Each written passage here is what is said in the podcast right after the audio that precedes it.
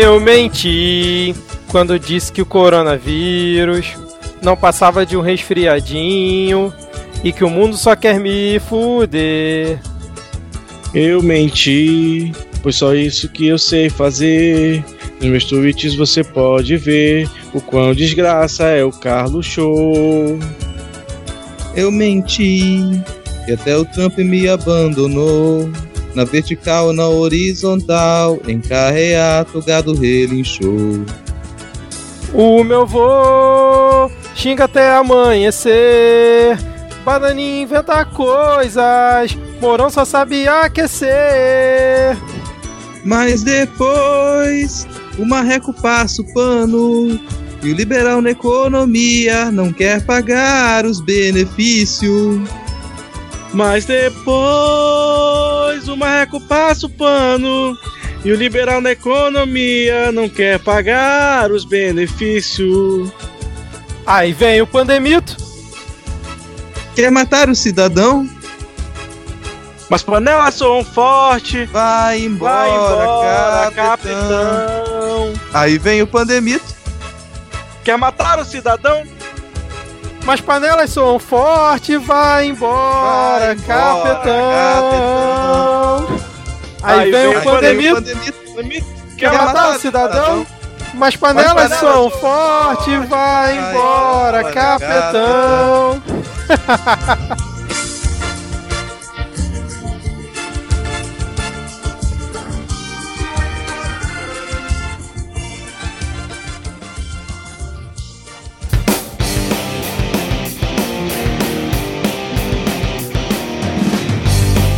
cidadão e cidadã, tudo bem? Eu sou Vitor Souza e está começando mais um episódio do Midcast Político, nosso episódio 100% sobre política nacional, com um giro por algumas das principais notícias e causas que ocorreram na última semana. E hoje aqui comigo temos a volta dela, Manu Sanches. Tudo bem, Manu? Tudo certo comigo, né? Porque com o Brasil mesmo tá, tá uma bela bosta.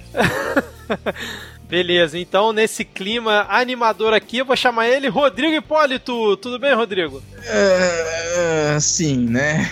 Sim, bem. Eu vou dizer que hoje eu tô um pouquinho feliz. Tô um pouquinho feliz porque eu tô positivamente surpreso cada vez mais com o meu bairro aqui, meu bairro burguesinho de Vitória, que hoje é, a gente comemorou mais um panelaço. Então eu tô razoavelmente ok. Vamos dizer assim, estou ok. Olha aí, É, novidade. olha, é, rapaz, surpreendeu. Fiquei até sem jeito aqui. E completando, hoje temos Diego Esquinelo. Tudo bem, Diego? Tranquilo, tranquilo. Boa noite ou bom momento aos nossos ouvintes e ouvintas. Eu só queria dizer que fazer álcool em gel dá trabalho pra porra. Você vai passar a receita e como fazer hoje ou não? Melhor não, né? Melhor não.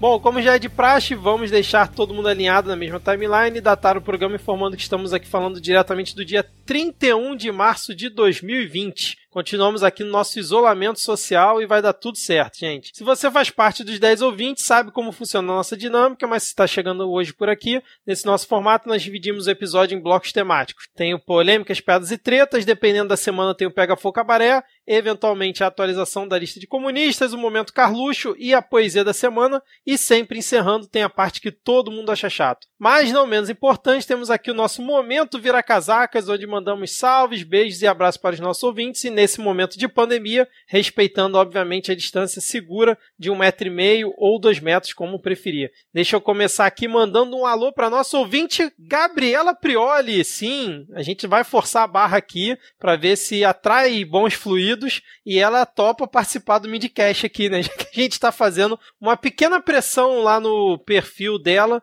através do Twitter, né, Diego e Rodrigo? Vocês acompanharam isso aí essa semana? Sim, sim. E aí, nosso ouvinte, estamos aqui ansiosos aguardando a sua vinda para gravar conosco. É, aqui, aqui não tem dois ladismo, entendeu? Aqui não vai ter mediador querendo te calar, aqui não vai ter só, vai ter confusão entre ciência, fato e opinião. Você faz umas promessas audaciosas. Rapaz, a, a ideia é a gente, a gente conquistar. Estou tentando aqui, entendeu? Como é que fala? Chamar bons fluidos, como disse o Vitor, né? ai, ai, é isso aí. Então, Gabriela, você que está ouvindo aqui a gente já está devidamente convidadíssima a participar de uma próxima gravação nossa, beleza? E nossa solidariedade aí com o que você precisou passar lá na CNN Brasil semana passada, que foi um fato extremamente lamentável. Continuando aqui, vamos mandar um salve para o nosso queridíssimo Denis Almeida, que além disso ele mandou um beijo para nós três e para Manu também, já que a Manu está participando aqui com a gente. Então, beijo para todos nós. Fica também um salve aqui para o queridíssimo André Escobar, um salve para o Rafael Thompson e aos 47 segundo tempo, um salve para Iali Alves. Já que eles me marcaram aqui na pauta, vocês não estão vendo, mas eles me marcaram, eu vou dar um salve também hoje. É... uh, um salve a dois metros de distância da presidenta autoproclamada do Vale. Um beijo à moça do Pindorama, pro general Augusto Heleno, que realmente manda muito de segurança, e pro arroba Mosquito, que o cadastrou como mesário voluntário nas eleições de 2020. Um abracinho de longe para Juliana Marins e para Lívia Santos. Um o Jorge Alfradique mandou aí um salve a dois metros para o presidente que finalmente entendeu a gravidade do coronavírus e agradeceu ao Trump. Tá, beleza. Eu mando um salve para o Jorge Alfradique. Um salve à distância para o Flávio Alain e um aceno muito distante para Coração de Coelho e para sua cadelinha Tristônia Zelda. E Zelda, a vida vai melhorar eventualmente. Agora um, um beijo aqui para Lari, arroba L-L-A-R-Y-T-E-E-N, a Lari Team. Um beijo para Lari. Um salve para Clara Machline, ou Machline, ou McLean. Qualquer pronúncia agora vai ser válida. Um beijo para mãe, pro pai e pra gente da Lice Machado. Um beijo pra família inteira. E para terminar, um salve para arroba Silvia Suspensa, que disse para aproveitar que ainda tinha pronunciamento do Biruriro. Então teve pronunciamento hoje. A gente aproveitou para fazer aquele panelaço maroto, aquele panelaço gostoso, aquela algazarrinha, aquela balbúrdia. e Alice Machado que gravava o midcast nos primórdios, então um beijo especial aí para ela também. Bom, temos é, atualização da lista de comunistas hoje, temos novos nomes aqui. Posso chamar a vinheta? Pode. Então, vamos lá pela primeira vez aqui nesse bloco, né, nós fizemos algo inédito e o Rodrigo definiu critérios para dizer quem, quem entrava nessa lista finalmente. Então agora nós sabemos claramente que a Britney Spears é comunista, graças aos critérios do, do, do Rodrigo. Exatamente. Qual é esse De critério, nada. Rodrigo? Não, daqui para frente, quem quiser incluir nomes nessa famigerada lista, a gente precisa, no mínimo, que a gente que uma declaração direta de um bolsominion chamando a pessoa de comunista. Se tiver isso, entra. Se não tiver isso, ainda fica muito sob análise, fica muito sob análise, a gente fica aqui com, com esse critério de base. Algum bolsomínio chamou de comunista, já é o suficiente para entrar na lista. Exatamente. Essa semana tivemos aí a Britney Spears, que foi chamada de comunista após pedir que fossem feitas greves e que os governos e as pessoas, né, principalmente quem tem mais grana, fizesse distribuição de renda para os demais cidadãos que, que você acha disso, Manu? Grande camarada, pelo visto, né? a minha bolha comunista do Twitter ficou alvoroçada com a Britney Spears e rolaram vários memes que eu amei, com várias músicas. e imagens do Marx junto com um Toxic. Cara, isso é muito bom. Tem uma longa thread da, é, com fotos, uma foto da, de um figurino da Britney Spears e uma foto de uma capa de livro marxista. Isso é muito bom, assim. Caraca, vai comparando cores. É, lembrar que, que, a, que a Britney, a, a rainha, a, rainha, rainha, ela já, a rainha, ela já demonstrava sua comunistice já há bastante tempo, já faz um bom tempo que ela reclamava dos padrões estabelecidos dentro da indústria fonográfica americana, sabe, reclamava do, do sistema de trabalho de, é, de Hollywood, por exemplo, já reclamou, já reclamou como são distribuídos os prêmios, já reclamou bastante disso. Então essa aí é uma, é uma comunistona já faz um tempo, né? Ela tá aí na luta guerreira. E agora com a chancela oficial do Midcast, ela tá totalmente gabaritada, né? E o segundo nome que a gente tem aqui é ninguém menos que João Dória. Sim, os bolsominions estão chamando João Dória de comunista. Cara, o que que passa na cabeça de uma pessoa? Ela não pode estar em plenas faculdades mentais ao chamar o João Dória, do PSDB, governador do estado de São Paulo, de comunista. E aí, é, o João Dória ele entrou com pompa né, nesse, nessa lista aqui, porque ele não foi só chamado é, via tweet ou via alguma é, comentário de portal. Ele foi chamado literalmente durante uma carreata dos bolsominions, um cara desesperado no carro dele, empunhando a sua bandeira do Brasil, gritou: Dória é comunista! Primeiro que esse pessoal não tem faculdades mentais, né, Vitor? Desculpa te corrigir, desculpa te cortar. Esse pessoal não pode ter faculdades mentais, porque faculdade já é coisa de comunista. Ah, entendi, cara. A galera tem no máximo, assim, um, um mobral mental, entendeu? Entendi, é verdade. E se fosse faculdade mentais, teria que ser de humanas, né? Então realmente não dá pra essa galera, né, cara? Tem que ser comunista mesmo. É, mas eu mas... gostei, eu gostei da surpresa, eu não imaginava que ia ter um vídeo, que é esse tipo de prova que eu quero para poder colocar as pessoas aqui na lista de comunistas, cara. Esse tipo, que é, uma, um bolsominion chamando de, de comunista, depois dessa Dória, cara, eu quero vídeo. Me manda vídeo. Ai, ai. Ô, Diego, eu esqueci de te agradecer pelas figurinhas da Gabriela Prioli no, ah, no WhatsApp, cara. Excelente. Estou usando bastante aqui. Bom, é isso então. Vamos fechar por aqui essa lista atualizada com dois novos nomes. Fazia tempo que a gente não tinha assim. E dois nomes de peso, né, cara? Ou vocês têm mais algum comentário a fazer, alguma sugestão? Ou podemos assim, seguir? A Britney é o nome de peso, né? O Dória, assim, ele entrou, mas em qualquer momento ele tá ali com o pezinho, ele pode sair, porque é uma pessoa que abandona o barco, que ele apoiou rapidamente, né? Ele tem esse histórico. Então, o sujeito ele começa o mandato, ele começou aqui o mandato dele na lista de, de comunistas, a gente não sabe se no próximo episódio ele não, não tá se candidatando a outra coisa. Pode ser que rola impeachment do Dória aqui da lista de comunistas. Pô, olha só. já tem meu apoio. Já tô assinando já aqui uma vasta. mas, mas, a gente já debateu aqui antes que ele fez a camiseta Moedo Dória, né? Não foi Bolsonaro, então tá tranquilo. Ah. Corretíssimo. Então beleza, então vamos seguir aqui, vamos agora para o bloco de polêmicas, piadas e tretas.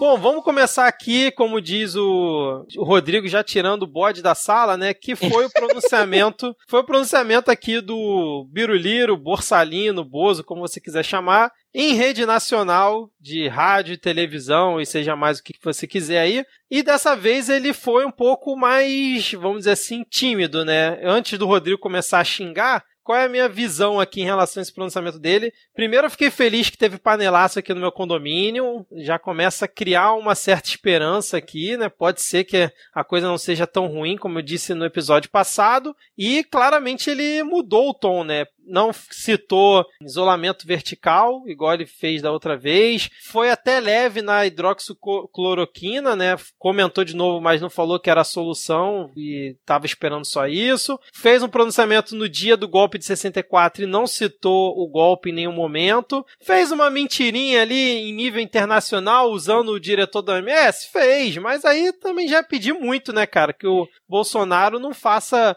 uma mentira durante um pronunciamento, mas eu achei que ele realmente baixou o nível. Aí eu jogo a bola para vocês. Ele realmente tá mais comedido com medo do Covid-19? Ele tá tentando seguir o rastro do Trump, que já voltou atrás, ou ele tá só acuado e com medo mesmo? Aí vem o desespero, machucando o capetão. É isso, cara. Isso é um total desespero. O sujeito, o sujeito tá, tá desesperado ao ponto dele tentar baixar o tom e eu vou. Eu não vou xingar direto, não, mas. Caralho, né, meu irmão? Caralho, como assim o sujeito fez um tom ameno? O sujeito passou oito minutos roubando as atitudes dos outros, porque nada do que ele disse foi ele que fez. O que ele fez nesses oito minutos ali foi pegar tudo que foi feito de medida para contenção do avanço da pandemia no Brasil e dizer que foi ele que teve a ideia, que foi ele que teve a ideia de dar suporte financeiro, que foi ele que teve a ideia das declarações que estão por trás do Ministério da Saúde. Então o que ele fez foi roubar o trabalho dos outros, pegar o crédito pelo trabalho dos outros. Essa, essa prática do, do plágio, que ela é típica do governo, já faz parte, está ali né, no DNA desse governo, plagiar tudo que os outros fazem. Então, esses oito minutos, para mim, não foi nada menos. O que eu vi ali é um outro tipo de mentira, que é roubar o trabalho alheio. Além de, só de citar a porcaria da cloroquina, da hidroxicloroquina, já é um desserviço. Ele cita isso e diz que os laboratórios do Exército estão gastando tempo, dinheiro e pessoal para produzir esse negócio, enquanto poderia dar apoio para profissionais de saúde com trabalho sério. Mas não, você está gastando dinheiro público para colocar os laboratórios do Exército para produzir essa desgraça desse medicamento que não serve para tratar o coronavírus comprovadamente. Você não vai fazer investimento pesado em cima de algo que não é comprovado, quando você tem diversas outras medidas necessárias e urgentes. Então, sim, a gente está injetando dinheiro público em algo que não tem resultado comprovado. Isso ele disse em cadeia nacional. Além, claro, de ter deturpado, como se comentou, as falas da, da OMS. Assim. Então, são oito minutos de uma mentira mais evidente e algumas outras categorias de mentira. Para mim, ele aprofundou a capacidade dele de mentir numa nítida declaração de desespero para tentar fincar um pouquinho mais de confiança na base dele, que já começou a se dissolver quase por completo. Você não dá um minuto de paz para ele também, cara, coitado. Ele não dá um minuto de paz pra gente. Queria dizer que isso tudo é o quê? A gente mandando energia ruim para ele, entendeu? Exato. Se a gente não tivesse mandando energia ruim para ele, tava tudo bem. É culpa da esquerda, entendeu? É isso. Eu quero começar reclamando que quando eu, fui, quando eu vi o pronunciamento eu ainda não tinha jantado. E esse filho da puta me passou oito minutos falando de pão de alho. E eu, ah, porque, porque quem vai ganhar o seu pão de alho, pão de alho isso, pão de alho aquilo. Porra, tô com vontade de comer pão de alho agora, velho. mas vocês não entenderam pão de alho quando ele falou também? Não, cara, mas depois que você falou, eu tô é, rememorando aqui, parece mesmo, cara, ele falando.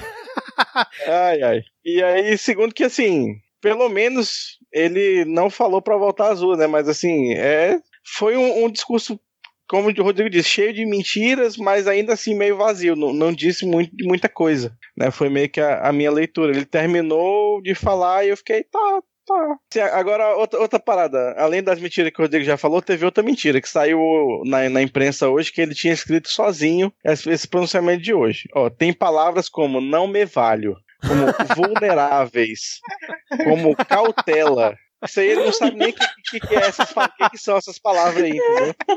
Então a mentira já cai por terra no primeiro segundo de, de, de pronunciamento. Cara, para mim isso aqui tem cara de, de discurso do For Chanceler. Pois isso aqui pra mim é Forte Chanceler que escreveu. Chanceler, não, não, não. Forte Chanceler eu acho tudo que é gaguejando. Blá, blá, blá, que, que escreveu isso aqui. Não, mas ele escreve esse tipo de coisa, ele escreve esse tipo de coisa. Pra ser o, o primeiro pra ser o Bozo, teria que ter expressões como tá ok, no tocante a eu enquanto presidente. Teria que ter esse tipo de coisa. Se não tem essas expressões, não é ele.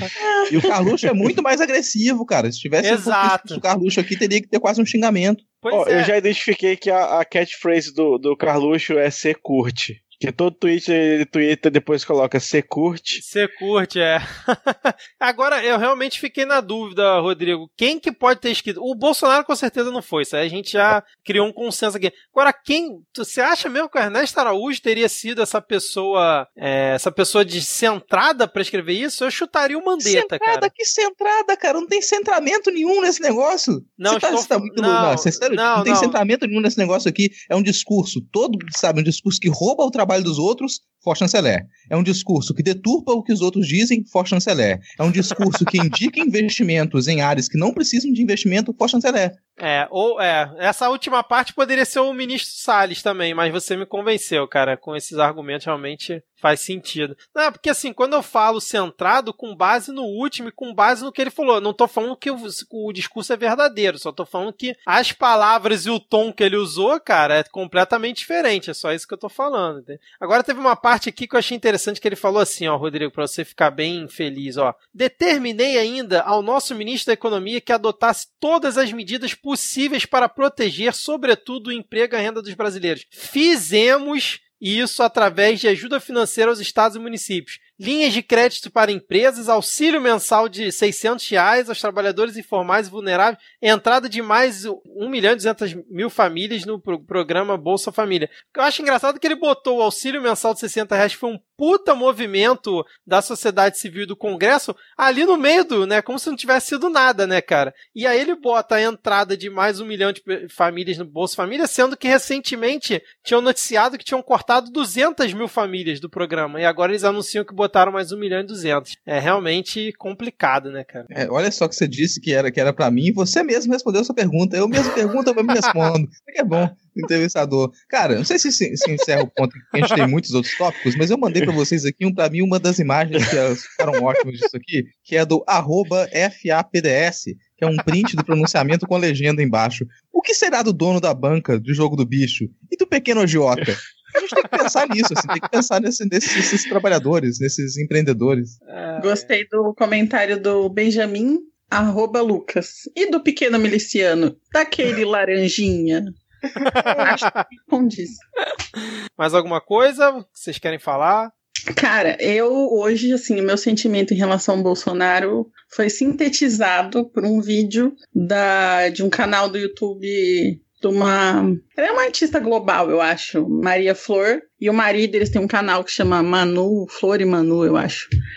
E aí, no, no meio do vídeo, ela fala que ela não tá conseguindo centrar nela mesma, que ela vai beber um vinho, porque ela está com ideias assassinas, com Caraca. vontade de passar a cara do Bolsonaro num asfalto quente e arrancar com a mordendo a cara dele. Caraca!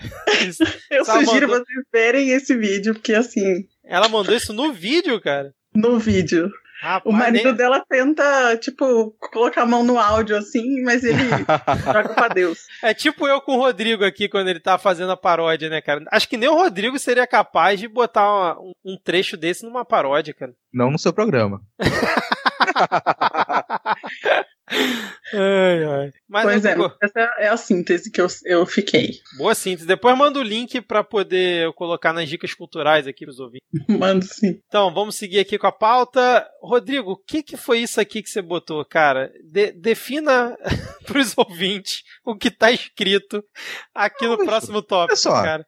Eu coloquei na pauta porque a gente sempre vem esse tópico todo ano, assim, expectativa para morrerem todos os punheteiros do golpe de 64. Porque todo o maldito 31 de março vem esse pessoal que sabe que, que fica lá batendo punheta para as imagens do golpe de 64, falando: "Nossa, que grande revolução! Salvamos o país dos comunistas, salvamos o país, aquele grande movimento libertador da democracia", sabe? A gente fica na expectativa de que essa galera morra, porque tem que chegar algum momento em que não exista mais esse povinho que acredita que não não existe ou que defende que não existiu ditadura, seja por ter participado ativamente dela, por ter usufruído da, da, ditadura, ou por simplesmente ser maluco e retardado mesmo, assim, desculpa os retardados, assim, por ser maluco e defender esse tipo de coisa. A gente fica esperando que essa galera desapareça. Vai chegar uma hora que não vai ter geração Mourão, que não vai ter geração Bozo, que não vai ter esse pessoal que fala que naquele tempo é que era bom.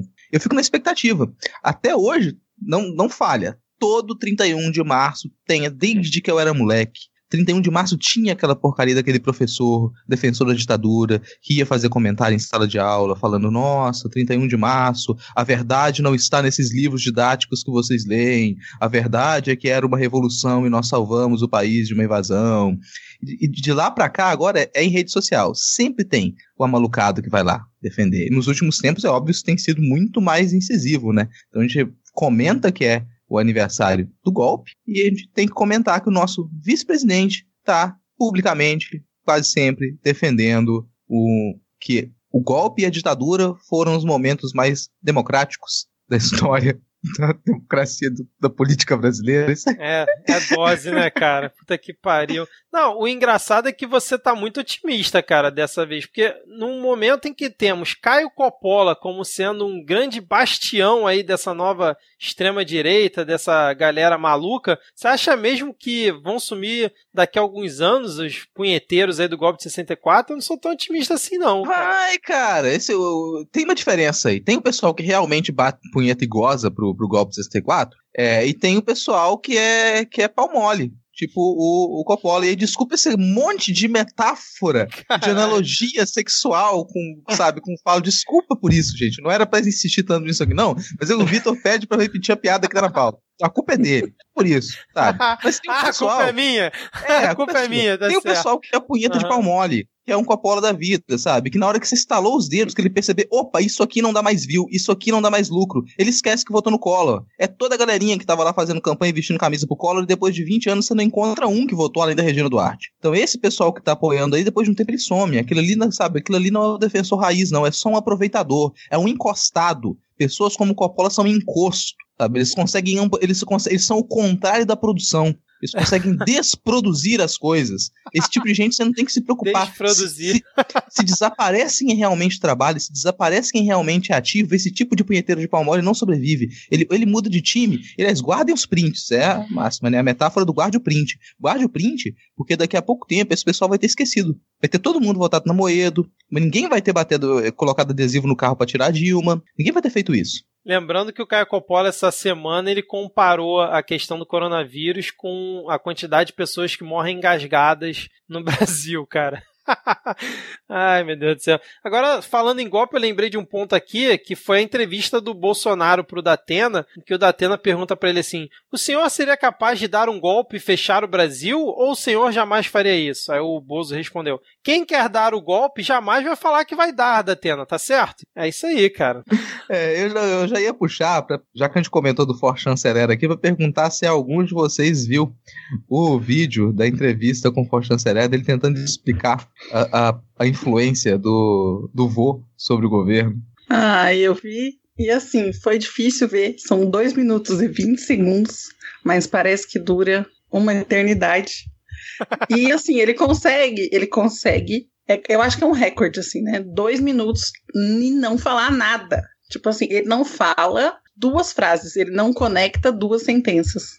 É, eu acho que temos um recorde, assim. Eu mandei para um amigo meu e meu amigo falou assim: eu não consegui ver porque eu fiquei com uma vergonha. Era isso que eu ia falar, eu senti uma vergonha absurda, cara, porque tu vê que ele não sabe o que responder, ele não quer criticar o Olavo de Carvalho, por mais absurda que seja a afirmação e criminosa, né, que o Olavo fez, mas ele não consegue simplesmente falar nada, cara. o cara ficou estático. E aí ele vai falar da terminologia. Não, porque você tem que ver que, assim, a pandemia para o OMS, ma- mas é o que, gente? Padrão pandemia, OMS, padrão pandemia, Olavo de Carvalho. É isso. Temos um novo conceito, né, cara? Eu, eu acho que chega a ser bonito, assim, a, a lealdade dele, sabe? Que ele é daquele doido de pedra mesmo, assim, que ele vai e, por exemplo, quando chegar lá na frente, ele não vai ser desse que muda de opinião baseado no, na, na- no que a grana tá dizendo. Ele realmente vai com a camisa de força dizendo que estava defendendo certo. E é por isso que ele não conseguiu falar mal do vô, né? Ele podia até pessoalmente discordar em algum momento, algum lampejo de, de lucidez, mas ele não consegue porque ele é um, um cãozinho muito leal. Eu fiquei con- conversei disso com um amigo meu hoje, né? Imagina a pessoa que estudou anos e anos pra estar lá no Itamaraty. E aí se depara com essa pessoa, sabe? Não tem como não ter um adicional de insalubridade. É isso. Agora falando em Itamaraty, e o Embaixapeira, hein, Rodrigo? o Rapaz. Baixa Pedro tá com um buraco na chapa, né? Cara, não. Eu vou, eu, vou, eu, vou, eu, vou, eu vou dar uma outra interpretação aqui, porque eu acho que as pessoas entenderam errado primeiro. O que a gente vai comentar aqui agora é um tweet do Embaixapeiro, em que ele fala.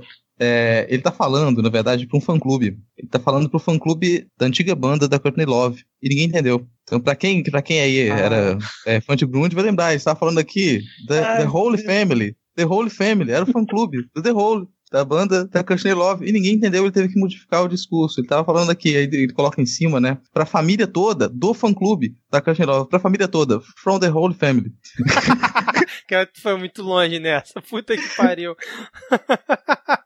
Isso aí foi o Bananinha, né? Pra quem não acompanhou, ele foi twittar. Na verdade, ele foi dar um RT, né? Em cima de um tweet do Paul Joseph Watson, dizendo que o Twitter estava removendo tweets é, de vários líderes mundiais que estejam desafiando o coronavírus e passando desinformação. E aí falando que o Bolsonaro tinha sido o primeiro, né? Que tinha acontecido isso. E aí o Dudu falou que foi da família toda. E agora descobrimos que, na verdade, era do fã-clube da. Puta que pariu, cara. Pensar que ele ia ser embaixador, hein, cara. Puta merda, cara. Inacreditável, cara. Não, mas ele sabe inglês, né? Ele é fluente em inglês.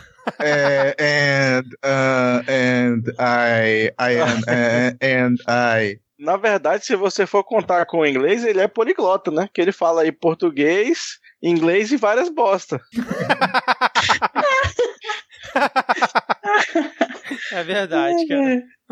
Foi essa onda aí, né? Que o Twitter começou e logo depois o Facebook e o Instagram seguiram a tendência aí, excluindo post- postagens, né? Do Bolsonaro e do. de quem mais? Exclui do Flávio também. É, do, Do Flávio, né? Mas aí o que- eles apagaram justamente sobre uma coisa que a gente vai deixar pra falar mais na frente, né? Na parte que todo mundo Sim. acha chato. Então vamos, vamos por- Guardem essa aqui. informação, ela será importante mais à frente.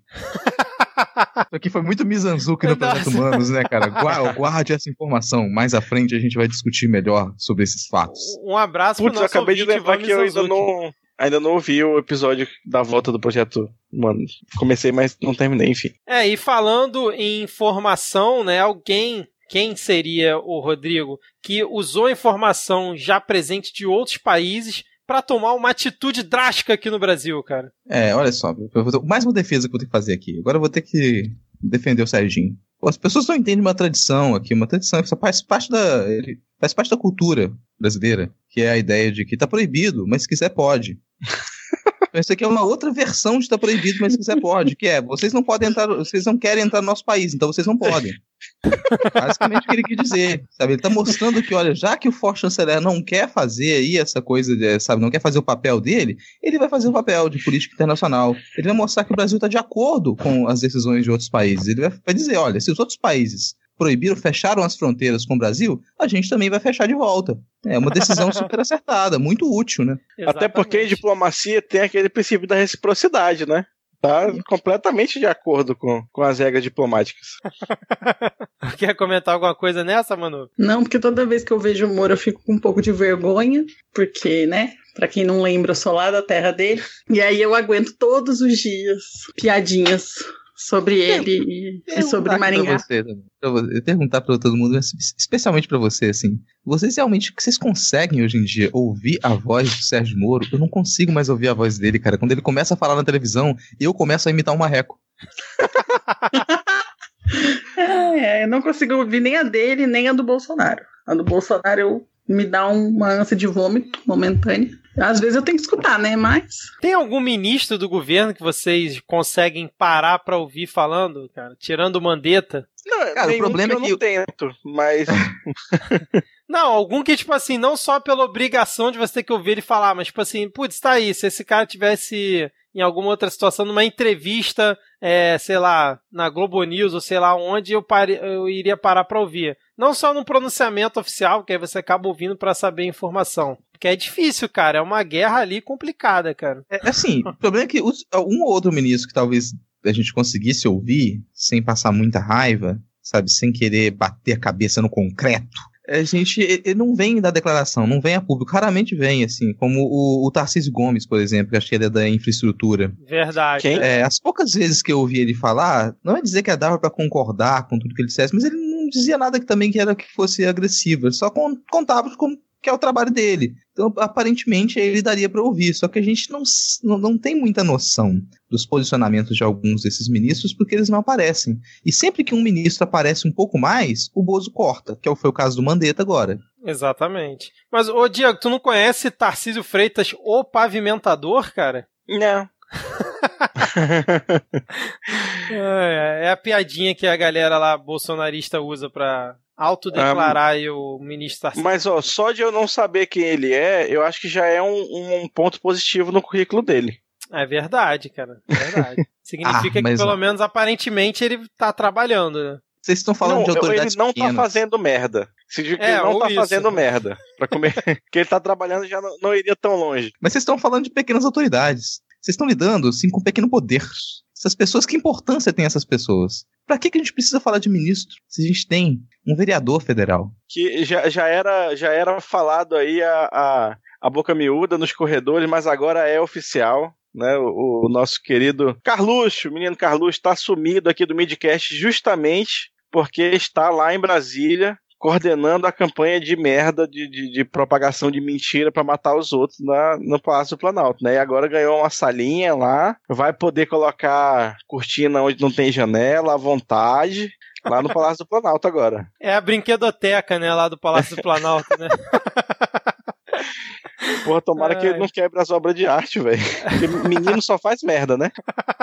Exatamente, saiu notícia na Folha hoje dizendo que ele ganhou um gabinete lá para ficar ajudando o pai durante a crise da pandemia, né, cara? Seja lá o que, que ele tá ajudando. Ele provavelmente deve estar tá coordenando principalmente o que o Bolsonaro tá falando naqueles, naquelas saídas dele do Palácio da Alvorada, quando ele vai lá no cercadinho maltratar os jornalistas que continuam sendo enviados para lá. Hoje, mais uma vez, o Bolsonaro foi lá, zoou com a cara deles, botou a claque dele paga e alucinada para ficar xingando os jornalistas, até que finalmente alguns viraram as costas e simplesmente foram embora, porque não dá para ficar tratando com esse sujeito lá, né, cara? Então saiu a notícia aí de que mesmo com a Câmara dos Vereadores aqui do Rio, vamos dizer assim, funcionando, né, meio que mesmo que virtualmente, o Carluxo está lá em Brasília. Final agora, né, ele faz tudo virtual, então ele pega lá o Skype dele dentro lá do da brinquedoteca no Palácio da Planalto e participa das reuniões da, da Câmara dos Vereadores, né? Vamos acreditar nisso. Não, mas isso aí é normal, né? Quando o filhinho não tá indo pra escolinha, o pai costuma levar pro trabalho mesmo, pra passar um tempo. A creche tá fechada, né, cara? É. Ele tá vindo dar um rolê junto com o Bolsonaro, né? Nas cidades aqui no DF, pelo visto. Pegar uns coronavírus aí, tranquilamente. Passar pros outros, por que não? O DF tá tranquilo. Tá ah, suave. porque esse aqui é um governo muito família, é um governo muito família, e o Carluxo, ele teve que se mudar pro lado do papai, porque nesse momento o papai tá com fragilidade emocional, ele precisou ir lá dar um apoio. Vocês ficaram sabendo que, que o Bozo tá mal, ele tá triste, tá chorando, chorando pelos corredores. Parece que alguém até viu ele deslizando pelo box do banheiro recentemente. ao som daquela música que cortam o cabelo da Carolina Dickman naquela novela. Ah, é, pode crer. Nossa, que referência certeira, hein, cara. Eu não tenho mais nada para comentar depois dessa.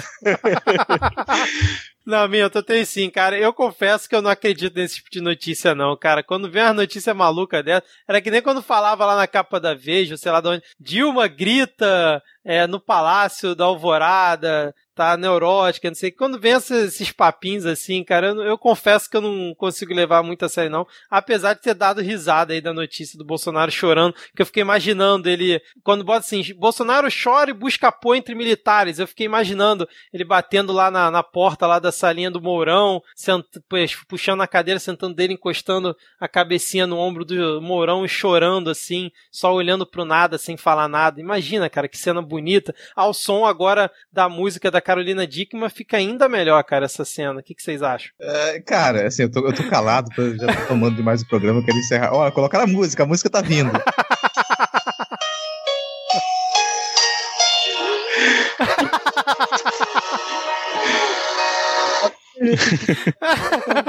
Bolsonaro chorando. Ai, ai, eu, eu não duvido que eu não duvido que um sujeito como ele, assim como os filhos dele também, sob qualquer pressãozinha, comece a chorar. Essa galera se sente super injustiçada.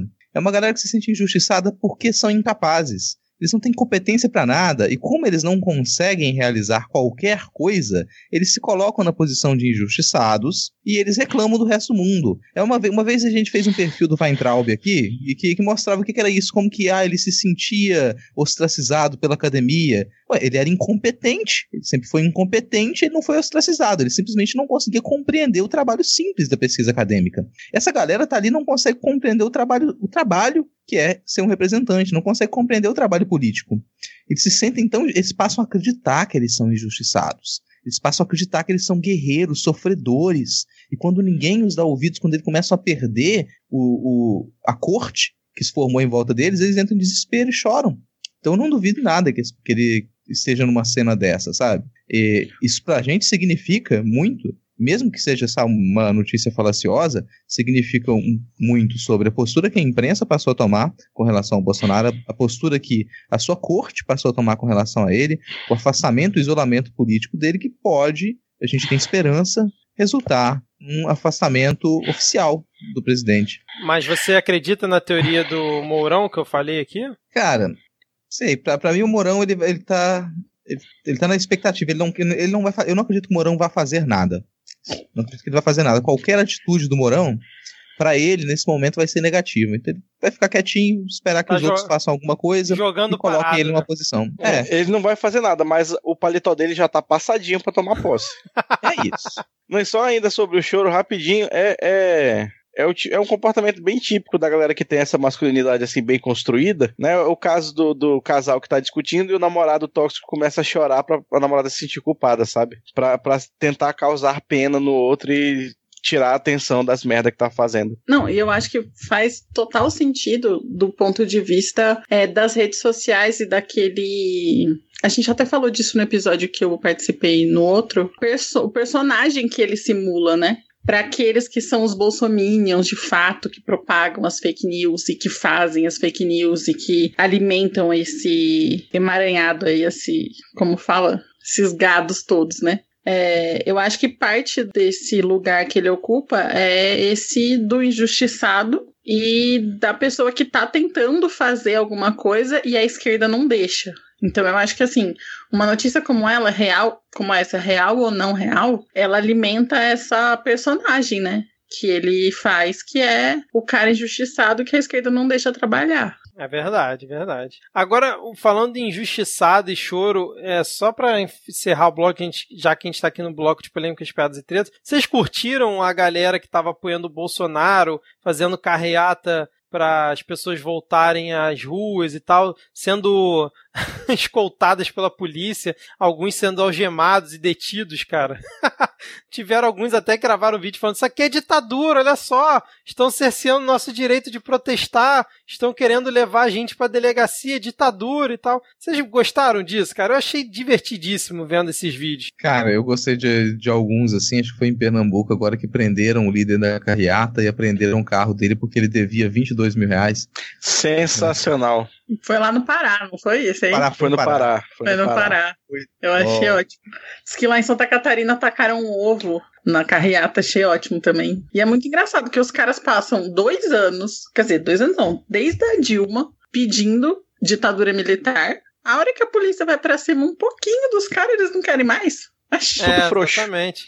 Tudo frouxo. Não, e todos de máscara dentro do carro com o ar-condicionado ligado, né, cara? Aí é fácil fazer carreata, né, cara? Teve uma carreata em São Paulo que teve um Porsche, cara. Pelo amor de Deus. Cara, é sempre feeling. É falta do, de vergonha na cara. O pessoal lá no Planalto, aquela vez, lá levando gás de pimenta.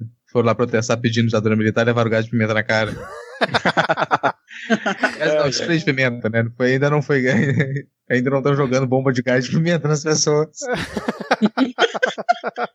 é, guarde-o ainda. É isso então? Mais alguma coisa que vocês querem comentar? Não, vou fazer um comentário antes. Eu queria dizer que pega fogo, cabaré!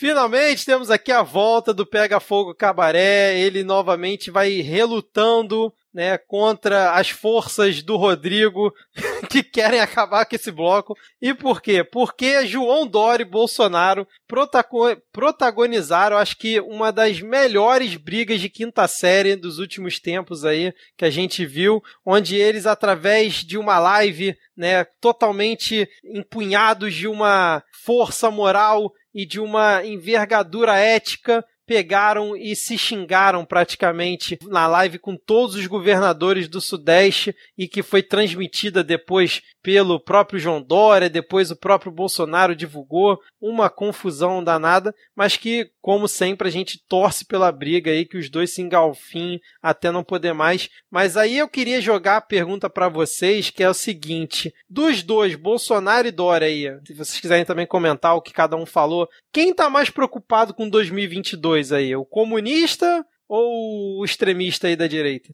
Antes eu queria comentar um tweet muito bom que eu vi essa semana que é dizendo, ah, o Dória tá, tá ganhando pontos comigo aí, já ganhou uns 20 pontos, agora falta só, agora tá só com menos 3.470. ah, eu ia falar o mesmo, o mesmo tweet que eu vi, achei o máximo. Mas, meu, é isso. Entre, entre o. Eu não, eu não vou chamar o Dória de comunista, me recuso. Entre o Dória e o Bolsonaro, eu torço pela briga. Mas a gente sabe que assim, a repercussão de uma briga dessa pode prejudicar quem sempre prejudica, né? Que é a população. Mas assim, é impressionante como esse governo não consegue ter consenso nem, meu, com a mesma, com a farinha do mesmo saco, sabe? Porque é isso, tipo assim, eles não são tão diferentes.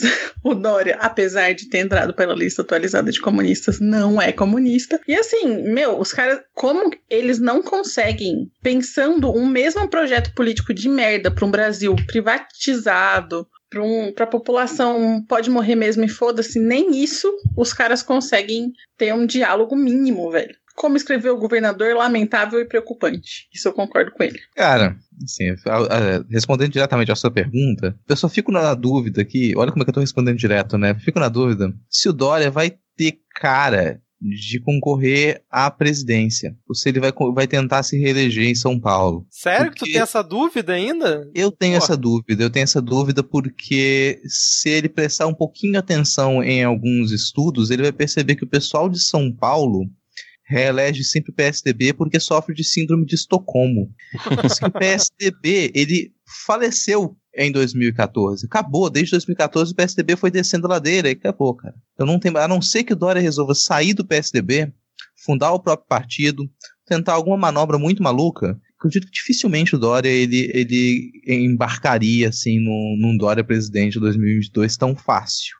Mas eu fico Sério? na dúvida, eu falei, Caramba. não tenho tanta certeza não, mas eu, eu, vou chutar aqui e a gente se vê em 2022, né? Eu, olha como é que eu fui positivo, a gente vai estar aqui em 2022, olha, já tô de esperança, né, cara? É, é pois é. A gente vê se isso foi acertado. Mas eu tenho sérias dúvidas, eu não acredito que, de início, eu não acredito que o Dória vai tentar a presidência em 2022, não. Acho que ele vai tentar a reeleição pra, em São Paulo e vai conseguir. Cara, para mim tá claríssimo que ele vai tentar o, a presidência em 2022, não à toa que ele tá reformulando o PSB do jeito dele, né? E eu ainda acredito o seguinte, Alexandre Frota governador em 2022, cara. Vai ser a, a aposta do PSDB, cara. É, a tua análise, Rodrigo, ela, ela parece acertada se você considerar que o Dória não tem cara, não teria cara de pau, mas ele tem. É, pois é. E se a estratégia dele para conter o avanço do coronavírus for positiva, e tiver êxito, né? A gente sabe que vai morrer bastante gente, mas se tiver êxito na, na, nas condições possíveis, é uma forte chancela que ele vai ter para 2022. Não só ele, como o próprio Mandetta, cara. Eu já começo a, a olhar o Mandetta no horizonte, talvez não tentando uma presidência, que eu acho que seria um pulo muito grande, mas um governo do estado, alguma coisa desse tipo, ainda mais se ele continuar vinculado ao Bolsonaro e o Caiado lá no Mato Grosso tendo é, rompido com o Bolsonaro por conta também do pronunciamento da semana passada, né? Não sei se eu tô viajando muito. Caiado é, é Goiás. Goiás, desculpa, falei então uma é. tremenda bobagem, mas é mais ou menos a leitura que eu faço aqui, cara. Nossa, tô falando cara, André tá, Sadia, a gente tá viajando aqui. Né? Nossa, você, nossa, você se elogiou horrores também. Pô, Não, porque ela que, ela que usa esse termo, é que eu fico vendo essas análises, é, você acaba imitando o termo. É, mas assim, acho que gente, todos nós estamos viajando aqui, mas essa viagem eu vou reformular os motivos pelos quais eu não acredito que o Dória, o trabalhador, o João Trabalhador, vai tentar a presidência. Acho que ele vai tentar a reeleição em São Paulo. Não é só ele que não vai tentar a presidência em 2022, não. Muita gente que a gente talvez imagine agora que tentaria, ou imaginasse dois meses atrás que tentaria, já começa a repensar o seu destino político, porque pouca gente vai querer a presidência do Brasil em 2022. Como é que é, cara? Nossa, eu discordo. Eu acho que, cara, a gente vai ter, a gente já tá numa, acho que a gente vai ter uma reformulação da economia internacional pra, no restante desse ano e durante o próximo ano que vai fazer alguns giros, assim, e vai deixar algum, algumas pessoas muito confusas. Eu acho que vai ser quase inevitável essa reformulação econômica, vai ter muito tiro no escuro e vai ter muito sujeito com poder político, vamos usar esse termo que o governo atual gosta muito, com poder político, que não vai querer arriscar esse poder em alguns projetos. Formular um projeto de governo para tentar a presidência daqui a dois anos vai ser algo muito diferente do que a gente entendia como formular um projeto de governo para essa última eleição. Então, esse, eu, eu, eu, a gente tem dificuldade de pintar o cenário para daqui a tanto tempo, mas pelo que é possível observar agora, é, não dá para a gente pegar o parâmetro da economia mundial que a gente tem hoje e lançar ele para 2022, acreditando que quem defendia o que defende agora, os projetos que eles existem agora, eles vão ser viáveis daqui a um ano e meio. Eu não acredito que vão ser. Acho que a gente já está, sabe, esse, as estruturas básicas desse sistema econômico, elas ruíram de um jeito com a atual pandemia que elas não vão conseguir ser resgatadas e vão tentar resgatá-las, mas elas não vão conseguir ser resgatadas num prazo tão curto quanto as eleições de 2022. Olha, cara, não tinha pensado nisso não, hein? Acho que você Nossa. foi bem ousado nessa aí. Não, discordo, assim, eu acho que é, os projetos não ruíram, eu acho que eles são embasados numa ideologia neoliberal que, apesar da gente talvez querer que fosse verdade que ela tivesse ruído, ela é muito camaleão, assim. Eu acho que ela se ela usa de discursos pontuais, então vai mascarar uma crise econômica que já acontecia, que já vinha acontecendo, que ela já estava sendo prevista, como uma crise do coronavírus. Então, o sistema já estava falindo, é, as bolhas já estavam explodindo e aí foi agravado pelo corona. Então, esse momento de crise econômica e política vai ser atrelado ao coronavírus, obviamente, e junto com ele vai vir um resgate do que a gente já está vendo, que é o Estado socorrendo as economias para que elas não é, sejam totalmente colapsadas. Agora, isso não é uma mudança do capitalismo. Assim, isso não é uma mudança estrutural é, não é uma mudança de sistema, isso é só o capitalismo pedindo socorro para o Estado, como ele faz há 100 anos, sabe? E, e, acho que, assim, em termos políticos, né? Apesar de, obviamente, a gente entender que essas coisas estão caminhando juntas, é, em termos políticos, eu acho que o que pode acontecer. Esses dias eu recebi um vídeo de um prefeito aqui do Goiás é, metendo a boca no Bolsonaro. Um prefeito, só pela pose, você vê que ele era um bolsominion ferrenho. Talvez a gente tenha uma debandada dos gados políticos que tem repercussões políticas tipo prefeitura para outro lugar que não o Bolsonaro, se o Bolsonaro continuar cagando em cima da merda que ele constantemente está fazendo. Então eu acho que assim, essa, esse, esse, momento crítico do corona pode mudar politicamente assim os rumos do país. Politicamente é uma coisa, economicamente é outra, assim, sabe? Talvez esse, esses posicionamentos, por exemplo, prefeitos mudando suas posições. Pode ser uma mudança de posição de apoio, mas não quer dizer que eles vão ter é, posturas progressistas ou que talvez esse, esse momento de uma postura progressista encoberte outras medidas reacionárias, por exemplo, é, maior controle estatal em educação, por exemplo, então militarizar ainda mais as escolas como uma forma de, de controle, a assistência social hoje, que ela já tem mil condiciona condicionalidades, assim, mas que elas sejam ainda mais agravadas. Não sei, assim, eu, eu vejo nesse sentido, sabe? Eu concordo plenamente com toda essa, questão. Acho que eu até me expressei mal aqui. E eu fui positivo demais. Eu não acredito que a gente vai. que, que já ruiu a estrutura que a gente tem é, construída nos últimos 50, 45 anos pelo o neoliberalismo, principalmente no sul geopolítico. Assim, eu não, não acredito que isso ruiu. Mas eu acredito que vai ruir, e não no sentido de uma derrocada do capitalismo, mas de um resgate do, de um pensamento keynesiano.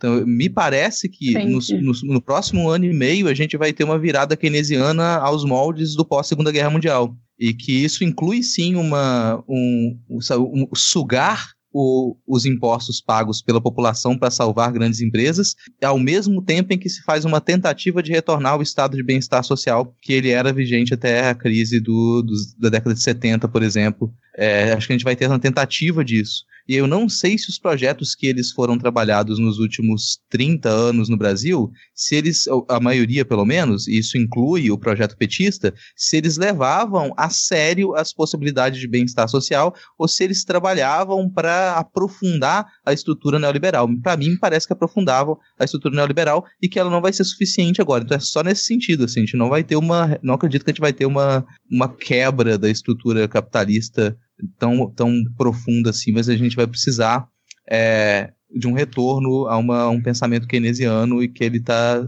em desuso há muito tempo. Acho que a, a gente vê sinais disso já na Inglaterra, em algumas perspectivas já para a médio e longo prazo. A gente já tinha visto sinais disso na França, desde 2008, de uma tentativa dessa virada, frustrada na maioria das vezes, e que teve uma resposta reacionária também em muitos países. Só que agora acho que isso vai se tornar uma coisa premente e eu não sei se alguns dos atores políticos que a gente tem no Brasil estão preparados para poder é, embarcar nessa virada. Eu já tendo a achar que essa essa, essa tua análise vai, vai valer mais pro norte global, assim, saca? Pro sul, eu acho que eu, eu tendo a pensar que seja mais fácil um acirramento da, da, da tentativa de, de, reformas neoliberais, assim, como resposta à crise, né? Porque a economia, as economias inteiras vão estar em frangalhos, né? Depois, depois que essa, o grosso da, da epidemia passar. E aí eu acho que vão continuar tentando empurrar a reforma neoliberal no cu do, do sul global até explodir, sabe? Porque para financiar esse welfare state lá, esse estado de bem-estar social, lá no norte global, a gente sabe que só dá para fazer isso com exploração de alguém. E alguém, no caso, nós, né? Então eu, eu tendo a pensar mais nesse sentido, na verdade. É, eu, como não tenho capacidade de fazer análises complexas como a de vocês, a minha análise é simples. Eu acho que a pessoa do tweet que eu vou ler agora, ela vai chegar em 2022 falar que o Brasil gastou muito, rompeu todos os limites das contas públicas e precisa voltar aos eixos e fazer voucher para educação, voucher para saúde e organizar as contas. O tweet dessa pessoa foi o seguinte, eu quero ver se vocês adivinham quem que tweetou isso. O pronunciamento do presidente é inaceitável em relação da semana passada, tá? Temos um quadro muito grave e incerto pela frente. Ele deveria vir a público amanhã, apresentar um plano, mostrar a gravidade da situação, demonstrar equilíbrio e bom senso. Ou seja, renunciar ao cargo. Quem vocês acham que tweetou isso? É, cara, eu tenho possibilidades aqui. Pode ter sido a Jana, pode ter sido o Witzel. Não, uma pessoa que veste uma certa camisa laranja às vezes. Ah, ou a moeba. A gente nem lembrava que esse cara existia. cara, vamos, vamos pra frente, porque esse aqui já tá virando um podcast sério de discussão marxista. Desculpa, gente. Então, temos Momento Carluxo essa semana? Não, né? O Momento Carluxo já foi ele na brinquedoteca do Palácio da Alvorada, né? Vamos para onde agora, o Diego? E aí, o André Escobar, quando eu fui escrever o nome dele ali nos salves, eu escrevi Pablo Escobar. O dedo foi direto. Então, já que era. Por isso, eu vou ler a poesia no sotaque espanhol.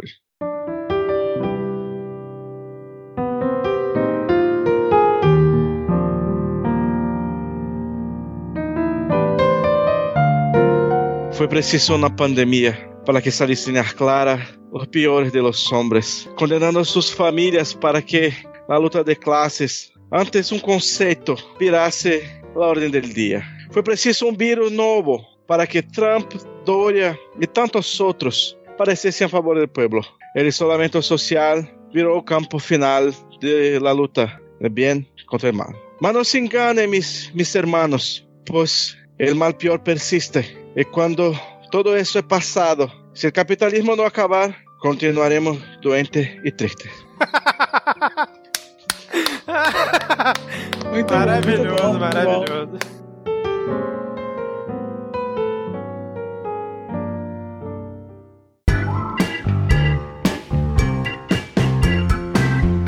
Oh, vou lembrar aqui que o Diego já declamou em português, português de Portugal e agora em espanhol, hein, gente? Próximo aí, se alguém souber escrever poesia em hindi, por favor, mande com o Meu Deus. Antes de começar oficialmente a parte do chat, queria pedir desculpas do André. Eu meti, meti, meti o dedo aqui na poesia dele e mexi duas coisinhas, só pra ser me melhor adaptar-se ao espanhol. Começando aqui a parte que todo mundo acha chato, e a gente já vai começar falando aqui do nosso é, personagem presidencial. E a gente deixou muita coisa para trás nos comentários que a gente fez no restante do episódio, de propósito, para a gente poder reclamar um pouco mais aqui. Porque a gente tem uma grande movimentação do Bolsonaro aí desde que o ministro Mandetta começou a chamar a atenção, no sentido de contradizer o que uh, o Ministério da Saúde recomenda, no meio dessa pandemia e contradizer também a Organização Mundial de Saúde. Enquanto a gente pede que as pessoas tenham um afastamento social, que as pessoas estejam sempre que possível reclusas em casa, que elas não estejam na rua passeando, indo a parques, indo a cinema, realizando grandes aglomerações, enquanto a gente faz esse esforço e tem trabalhadores e trabalhadoras que precisam estar na rua, precisam estar presentes para os serviços essenciais também. O nosso quase afastado presidente, ele faz questão de ir à rua, faz questão de gerar aglomeração, faz questão de tentar enfiar medidas que elas façam com que a população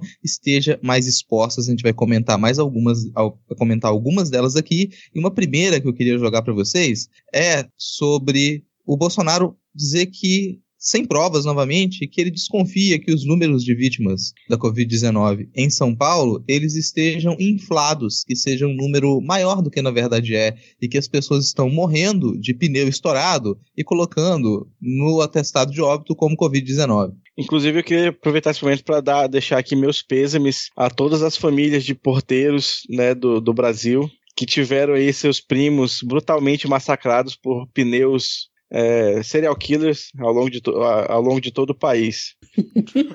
Explica a piada, cara, que pode ter gente que não acompanhou isso. Então, é, saiu começou em um tweet, né? E aí depois viralizou vários bots copiando mesmo, dizendo que o primo do porteiro do seu prédio era borracheiro. E aí foi trocar um pneu de caminhão, o pneu estourou e ele morreu e colocaram no atestado de óbito como se fosse Covid-19. E aí viralizou muito, teve muitos tweets falando disso, e a gente conclui que se o seu primo é porteiro, você só pode ser borracheiro, que é pra poder dar conta de tanto de tanto primo aí, né, que, de tanta gente que morreu, infelizmente. Ainda nós deixamos aqui os nossos pêsames oficiais do Midcast. Não, e o pior, a Bia Kiss fez um vídeo falando de forma séria desse caso, e aí ela postou um vídeo de um cara que, segundo ele, ele foi onde a família do tal borracheiro morava, entrevistou eles e falou: não, foi isso mesmo que aconteceu e tal. E aí ela fez um vídeo divulgando, denunciando essa situação absurda que estava ocorrendo aí na, no, nas notificações dos casos de coronavírus, que o Bolsonaro ainda bem não citou no pronunciamento, mas foi extremamente irresponsável e novamente criminoso quando ele falou num programa que a gente não vai citar aqui o nome, mas ele deu uma entrevista essa semana falando, na verdade corroborando, né? Porque o apresentador citou isso, ah, a gente ficou sabendo que parece que talvez, entretanto, todavia, está rolando uma notificação exagerada de Covid-19 por qualquer coisa, estão colocando isso aqui no estado de São Paulo. A Bolsonaro, na maior cara de pau, falou: É, a gente ficou sabendo que está acontecendo isso mesmo. Isso aí é um complô dos governadores e prefeitos para tentar desestabilizar o governo federal, cara. É, esse cara não tem limite, né? Não, um irresponsável, né? Porque o que a gente sabe é o contrário, na verdade. Que é muito provável que estejam acontecendo subnotificações. É, isso, assim. Muita gente tá doente que o sistema de saúde sequer sabe. Eu tenho uma amiga e o pai dela. O pai dela pegou, ele é, ele é Uber, ele está com coronavírus e ela não foi fazer o teste, porque ela também ficou doente, mas ela já sabe que é. Então, assim, o que está acontecendo é o contrário, é subnotificação é, da doença em si. E o cara faz isso de propósito, né? É irresponsável mesmo, como ele se mostra o tempo todo, assim. Gente, eu já vou em cima disso você comentou agora há pouco, Vitor, que em uma entrevista, né, que Bolsonaro deu uma, a um, um jornal, acho que foi Alerta Nacional. É, não, não ei, peraí, não chama esse negócio de jornal, não. Ah, é, fe é tá. feito aqui em Manaus, né? Mandaram importar esse. esse então eu já vou trazer isso aqui e vou jogar para você. Eu só vou ler a manchete aqui. e foi nesse, nesse, nessa situação aqui que o, o Bozo recebeu essa informação aí do pneu que pegou Covid-19, né? E atacou um porteiro. É, e ele quase acatou. Foi isso aí mesmo, é isso que está acontecendo. Eu vou ler a manchete e aí o, o, o residencial aí de Manaus comenta, né? Entrevista de Bolsonaro sobre coronavírus termina com fantasias de samurai e de jumento e quase oração. então vamos lá. Aqui em Manaus, se você não, acho que talvez as pessoas lembrem do, do famoso negócio que viralizou, que era a briga do Galerito com o Gil da Esfirra. Talvez alguém lembre desse meme. Que aqui em Manaus tem uma longa tradição daqueles programas policialescos, assim, né? A lá da Atena, só que um degrau abaixo, né? Porque ele não, ninguém faz questão nenhuma de, de passar seriedade. É só para explorar a, a, desgraça dos outros e espalhar desinformação. E aí tem esse cidadão, esse Siqueira Júnior, para quem não lembra, é aquele cara que viralizou com aquele meme do você, maconheiro, vai morrer antes do Natal. Esse cara que era, era, era apresentador, acho que no, no interior de alguma cidade do interior do Nordeste, importaram a, a, uma TV aqui em Manaus, importou ele para cá. Ele veio morar aqui em Manaus para fazer a merda desse programa que agora eu descobri recentemente até que está sendo exibido em cadeia nacional. E aí foi nesse, nessa, nesse é, seleto programa de jornalismo, sei lá, com, com G, para não, não, ofender a classe jornalística com J, que, que teve essa entrevista. E, e, assim, esse cara tinha que estar tá preso e eu já, já tô meio triste porque se ele se candidatar a prefeito de Manaus, ele tem chances reais de ganhar. Puta que, que aqui a gente, tem uma, a gente tem uma longa tradição de eleger apresentador desse tipo de programa. Já teve apresentador desse tipo de programa que foi prefeito, vereador, deputado, governador, caralho. Então, Sério? Caramba. Eu fico, fico, me sinto apreensivo. É, aqui no ES, o, o, deputado mais votado que a gente teve aqui, é, na eleição anterior, ele, era, ele é um apresentador de, de um programa Balanço Geral. Nesse mesmo molde, que era o cara que também viralizou uma época com a Rave no Balanço Geral. E ele explicava como que os jovens usavam drogas e eles ficavam muito loucos. Mas o que eu queria até, em cima disso, já estender a discussão um pouco mais uh, a sério, é sobre esse modo de comunicação. Porque a gente já sabe que o Bolsonaro está numa campanha permanente, boa parte do, do eleitorado dele, dos seguidores fiéis, eles continuam a se informar por WhatsApp, por Facebook, pelas lives de Facebook e por programas como esse. Esse tipo de programa, ou entrevista no Ratinho, ou a filial da comunicação do governo, que é a Record. É, é nesse tipo de. E ele, e ele intensificou nessas últimas semanas as entrevistas e as participações nesses programas, talvez para tentar segurar esse público também, enquanto uma imprensa hegemônica e maior, como a Rede Globo, tem também intensificado os ataques direto, diretos ao Planalto. Não sei se vocês têm observado isso, como vocês analisam essa estratégia do Bolsonaro de fazer essa comunicação genocida com a população através desses meios. É, concordo com o Vitor, assim, dele falando que, por exemplo, é uma evidência de que se ele está indo nesse tipo de programa é porque ele quer é, manejar essa, esse monte de gado que ele tem ainda, né? Porque eu acho que ficou muito evidente, assim, que a crise do coronavírus ela jogou um pouco desses gados para fora, talvez, né? Desse lugar de seguidor fiel e cego dele. Então ele vai precisar remanejar isso de alguma forma, tanto fazendo esse personagem dele que é chorão, vitimizado, quanto indo nessas mídias. Hoje mesmo, aquilo que vocês falaram de a claque dele, né? Que fica ali na, no palácio é, eles falando, não sei se vocês viram o vídeo assim,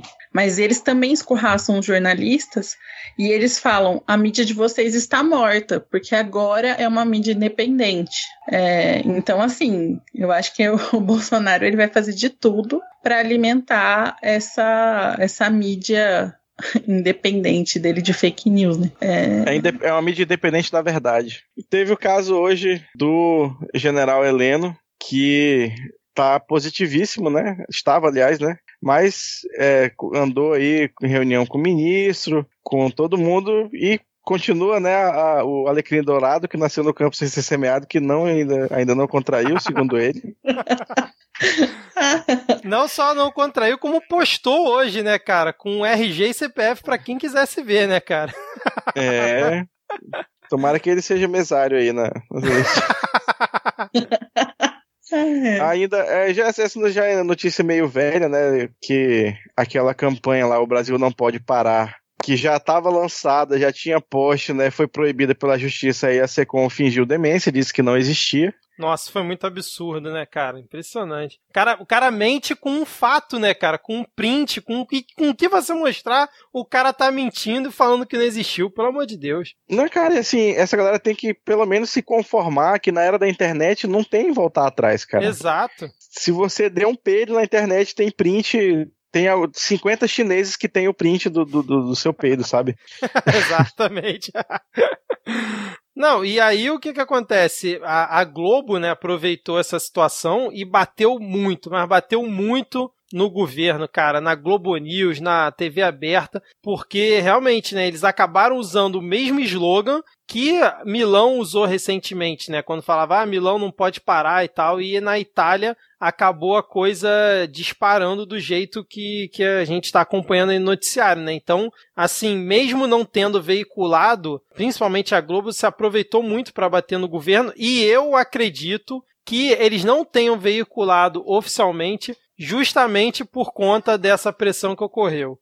É, porque acho que mesmo com a decisão judicial era capaz de eles continuarem ilegalmente, né? Tirava ali o selo da SECOM e continuava a campanha como se fosse, aspas, espontânea. É, exatamente, né? Começava a divulgar no WhatsApp, nas redes sociais, né? Pra parecer natural, verdade. Aí também é, é já notícia meio velha, né? Que a justiça suspendeu aquele decreto que ele tentou incluir igrejas e casas lotéricas como serviços essenciais. para garantir, como a gente falou aí, uh, o modo de subsistência do pobre do, do Malafaia, do pobre do Edir Macedo, que não aguentam, né? Aí ficar três meses sem receber dízimo, tadinhos mas não colou porque, obviamente, não tinha como colar. Mas, é. Diego, você tem que entender hum. que, assim, o, o jatinho não vai é, se abastecer sozinho, entendeu? é, não, é foda que essa galera é, é, é neoliberal, mas é tudo uns administradorzinhos merda. Aqui na minha cidade tem um, um, um clube aqui, um, uma casa de, aspas, rock, Hoskin Hole, que já tem mais de 20 anos, a casa vive lotada, você vai, a cerveja mais barata que tem lá dentro é 10 conto, e em uma semana de fechamento o cara disse que já vai demitir todos os funcionários, entendeu? Uhum, é. É, porque, ah, não tem dinheiro, quem vai pagar essa conta? E acho que essa galera das igrejas é tudo nesse mesmo naipe também, assim. São grandes administradores. Então vamos pro Abre Aras agora. A gente vai pro Abre Aras porque o Aras, ele. No dia 27, né? Ele arquivou o pedido dos subprocuradores para enquadrar conduta do, as condutas do Bolsonaro, que a gente comentou aqui, e isso já se enquadra com o nosso tópico seguinte, porque hoje, no dia da nossa gravação, mais cedo, o Marco Aurélio, em, o ministro Marco Aurélio, encaminhou pedido de afastamento do pandemito. Vocês acham que isso vai dar em alguma coisa? Não, não. próximo. cara, isso não vai pra frente mas, de jeito nenhum, cara. Duvida. Não vai mesmo. Mas alguém me explica esse fluxo porque eu não entendi. Porque o Marco Aurélio recebeu o negócio do deputado, mandou pra PGR e a PGR precisa oferecer denúncia pra o coisa poder agir, é? Porque é a procuradoria, né, cara? É, representante. Então você tem que passar pra procuradoria. E a procuradoria tem que receber. Então quando a gente tem um procurador da República, né, ele vai prezar por defender a República. Agora, quando a gente tem um, um, advogado da presidência, ele pode simplesmente se recusar a receber. Não sei exatamente se tem uma alternativa para contornar essa negativa do Aras. Agora, depois de receber uma série de denúncias, uma série de pedidos, pode chegar um ponto em que o Aras tenha que aceitar algum deles e que isso tenha encaminhamento, né? Então é diferente. Eu vou tentar ser positivo. Eu, eu, eu, eu, fico indignado com eu ter me tornado a pessoa positiva desse raio desse podcast. Então, eu, vou, eu, eu acho que tem possibilidade sim de acontecer um afastamento, entendeu? O sujeito está isolado, sujeito não tá com, já não tinha diálogo com ninguém, todo mundo está pulando do barco, ninguém quer realmente se ligar para ele. Ele precisou trazer a família o mais próximo possível, já estava próximo, precisou trazer ainda mais próximo, porque não tem ninguém assinando embaixo com ele tem ninguém nem querendo aparecer no vídeo com ele mais. Então eu visualizo a possibilidade dele ser afastado. Pode não ser por esse requerimento agora, mas se criar uma, se ter uma situação em que ele não, não vai ser mais ouvido por ninguém e haja uma pressão interna, então ela pode ser pública ou não, para que ele, se que ele seja afastado ou seja renunciado. Você realmente não, mas que, muito... isso, que isso pode chegar a acontecer, eu até acredito. Eu só acho que não, não passando pelo Aras, entendeu? Foi nesse sentido que eu, é, e eu, eu, falei. E eu acredito que o processo de impeachment que é, foi até protocolado pelo pessoal do PSOL, né, que muita gente assinou, muita gente importante, famosa assinou né, o pedido de impeachment, esse aí não vai rolar mesmo, cara, também, porque se a galera fisicamente é difícil, imagina votando tudo online. Não, e se rolar um impeachment tem que ser o do Frota não aceito outro impeachment. Lembrando que, assim, é, essa última semana a gente teve alguns, algumas situações importantes, que foi o seguinte, né? A Folha é, soltou um editorial pedindo para o Bolsonaro se retirar, botou presidente, retire-se. Equipes técnicas da saúde e da área econômica deveriam liderar a gestão da crise. Teve a Joyce Halseman se arrependendo oficialmente, inclusive um abraço aí para Jair Me Arrependi, porque ela fez um tweet, né, dizendo que o pronunciamento do presidente sobre o coronavírus foi totalmente irresponsável, inconsequente e insensível o da semana passada. E aí o Paulinho Serra deu um RT e disse assim: Mas você que botou ele lá, mulher? Aí ela disse assim: Eu sei, eu me arrependo. E teve também guerreira do povo brasileiro, Janaína Pascoal, que já está quase merecendo um momento aqui, que ela disse assim, em relação aos protestos que ganharam força aí com Bolsonaro depois desse pronunciamento dele, depois dele ter ido à rua, as pessoas ficaram fazendo carreata, como a gente já falou. Ela falou assim: Quero ver Eduardo Bolsonaro, Flávio, Carlos, Gil Diniz, Douglas Garcia, Carla Zambelli e companhia distribuindo cestas básicas nas comunidades. Eles não estão no grupo de risco, defendem isolamento vertical. Bora provar que é só uma gripezinha. Ficar no computador chamando carreata é muito fácil. Então aí a guerreira do povo brasileiro, Janaína Pascoal. Só queria fazer esse, esse parênteses aqui, porque eu acho que é, é relevante. Ou não, né? acho que pelo silêncio, né, a gente consegue ter uma, uma resposta aí pra, pra relevância. Desse, Pô, é tua amiga, tweet. cara, defende ela. Pô, já tô defendendo, crush. cara, defendi tanta gente aqui, tô fazendo já o papel de positivo, eu já, já gastei todas as minhas cartas de positividade. É, eu vou perguntar para vocês em cima disso em cima da possibilidade de afastamento. E o vice, hein? O vice, eu acho que eu tenho, eu tenho um receio quanto ao vice de talvez o, o, paletó que ele for usar esteja muito passado, porque todo dia ele levanta, ele olha o paletó, ele... Não, vamos dar uma passadinha, tá? Dá, dá pra ficar mais, mais bem passadinho aqui, o vinco da calça para quando ele for tomar posse. Porque ele deve estar tá ansioso já. Será, é, cara? Será? A, a notícia aqui no, no El País, né? Notícia, matéria do El País, a manchete nos diz: Preocupada com a reação de Bolsonaro ao coronavírus, cúpula militar acende alerta e sinaliza apoio a Mourão. Representantes das Forças Armadas têm realizado encontros em Brasília para discutir cenários de médio e longo prazo sobre afastamento do presidente. Possibilidade de saída imediata é remota. Eu só quero saber que se o Mourão assumir, tem que rolar uma cartinha antes, igual a do Temer, cara, no mesmo nível. Senão não tem graça impeachment no Brasil, cara. Eu, nesse momento aqui, dia 1 de abril, não tenho confiança nesse processo de impeachment rolar, cara. Sinceramente, acho que o Brasil atualmente não tem estrutura, o Bolsonaro tem muito apoio ainda e a ala militar não, não tem essa coragem aí de apoiar o Mourão, é, mesmo que indiretamente, para poder é, dar um golpe aí no Bolsonaro ou fazer o processo legal, enfim. Não, acho que isso aí ele só sai se for intervenção psiquiátrica agora por conta do corona ou se rolar uma pressão muito forte, mas eu acho que nem com pressão, porque ele Normalmente, novamente aquela questão da masculinidade, do ego ferido, né? Ele, ele veria, acho que, renunciar como arregar, sei lá, acho que ele não, não entenderia isso, não. Só, ele, acho que ele só sai tirado e, e só se for só por intervenção psiquiátrica mesmo, porque o impeachment, primeiro que não dá nem tempo, né? A gente não tem um tempo de um impeachment para gastar com ele enquanto a, o corona tá aí. Ah, eu, assim, tenho minhas dúvidas, porque o processo de impeachment antes dos dois anos ele não, assim, não que a nossa Constituição esteja valendo muita coisa, mas eu acho que, do ponto de vista institucional, ela pede novas eleições, não é isso? Sim, antes dos dois anos, sim. Mas eu acho que a movimentação para que o vice entre, de fato, concordo com o Diego, assim, deve estar tá passando esse terno, porque é, o Bolsonaro tem caído é, com muitas bancadas muito importantes, né? O que o filho dele fez de falar com a China daquele jeito, meu, num país que quem governa é em parte o latifúndio, você não faz isso, sabe? Será que essa regra vale para renúncia? Para afastamento Acho médico? Que não. Acho que não. É, são essas não. duas possibilidades que eu coloco. Renúncia, Mas, assim, ele ser renunciado ou se afastar por doença. É. Cara, afastamento médico, eu escutei aquele podcast Presidente da Semana e não lembro. Já ocorreu alguma vez no Brasil, cara? Mesmo em, lá nos longínquos anos 50, 40, eu não me recordo, cara. Que eu saiba também não. Pois é, então, eu não acredito muito nessa teoria justamente por essa situação nunca ter ocorrido, né? Ia ocorrer logo agora, sei lá, é meio estranho, né, cara? Quem que daria esse atestado, né? Seria uma junta médica formada por quem, entendeu? Não, eu não tô pensando em atestado psiquiátrico, não, cara. Eu tô pensando em ele ser internado porque ele tá com dificuldade respiratória. Ah, tá. Caraca, cara. que pariu.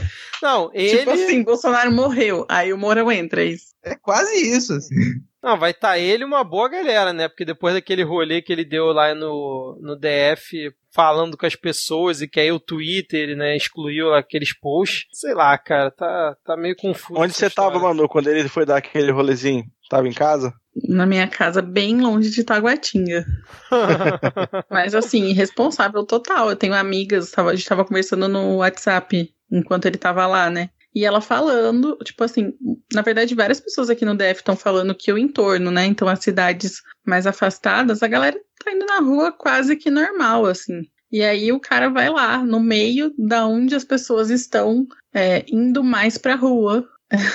Agora, eu fico, eu fico indignado com as pessoas, né? Principalmente as que estavam apoiando o Bolsonaro aí nesse rolezinho dele, que é o seguinte: a galera, né, em modo geral no Brasil, acredita nas chances de ganhar na Mega Sena, certo? Que atualmente, para você fazer um jogo simples na Mega Sena, é uma em 50 milhões a chance. E o pessoal não acredita que pode pegar coronavírus andando no meio da rua e principalmente encontrando com o Bolsonaro, que teve 25 pessoas em volta dele com coronavírus, cara. Eu fico impressionado com isso, cara. As pessoas, elas preferem acreditar que vão ganhar na Mega Sena do que acreditar que vai pegar o coronavírus chegando perto dessa galera, se aglomerando, sendo que no Brasil já tem mais de 5.700 casos só enquanto a gente está gravando aqui, cara. É, Vitor, realmente não consigo se... entender a cabeça da galera, não. Vitor, é, é, é, fácil entender, cara. Se é, morrer toda a humanidade por coronavírus, a última pessoa que sobrar e que estiver lá nos braços com a penúltima pessoa, a penúltima pessoa tosse na cara da última pessoa, o último habitante da Terra vai pensar o seguinte: não, Comigo não. Comigo vai ser diferente. Ah, não. Comigo, você acha que vai acontecer? Tô seguro. Físico de atleta. Exato. Não, e só pra deixar pra vocês que eu não tô falando do cara do churrasquinho que tá lá tentando trabalhar e tal. Tô falando da galera que tava ali passeando pela rua, começou a se aglomerar em volta do Bolsonaro pra, pra dar um alô pra ele, cara. É realmente inacreditável. Mas aí, Rodrigo, e o Mandetta, hein? Rapaz, olha só, né? Mandetta na, no episódio passado, a gente fez praticamente um bloco Mandetta, né? A gente fez um bloco sobre Mandetta, a gente comentou muito, a gente fez quase uma análise psicológica aqui, uma análise aprofundada de quais era, qual era o posicionamento do Mandetta para a vida. E provavelmente a gente errou. Cara. Errou feio? Ah. É, a gente errou feio. Nossa, Vitor, você não estava errado. Você não estava errado.